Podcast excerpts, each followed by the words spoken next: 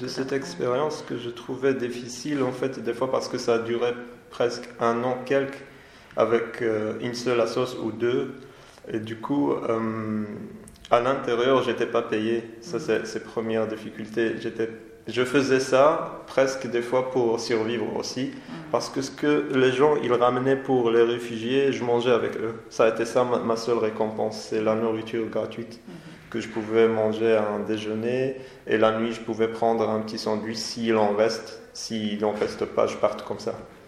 Du coup, ça a été ça la, la seule récompense pour moi, mais j'étais content parce qu'à l'intérieur, je me suis fait euh, des amis que toute ma vie, j'ai jamais, jamais plein d'amis comme ça. Mon réseau d'amitié, il, a- il a grandi d'une façon euh, incroyable et j'ai rencontré des gens très très sympas qui m'ont invité après. On a sorti ensemble, on a fait des, des trucs euh, cinéma, des rencontres de théâtre.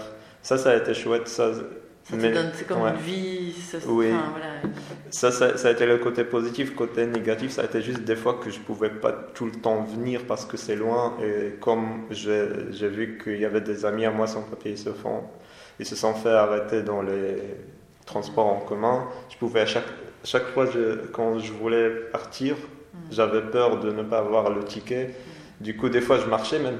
J'habitais au squat de Luise et je marchais de Luise jusqu'à Gare du Nord. Mhm.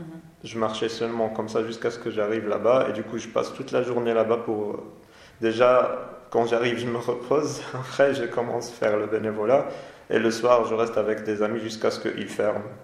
Et euh, je parte comme ça encore à pied. Mais des fois, euh, la vérité, je fraudais. C'est quand je pouvais plus, je fraudais. Quand je pouvais plus marcher, quand il pleut ou quoi, je, je prenais le tram et voilà.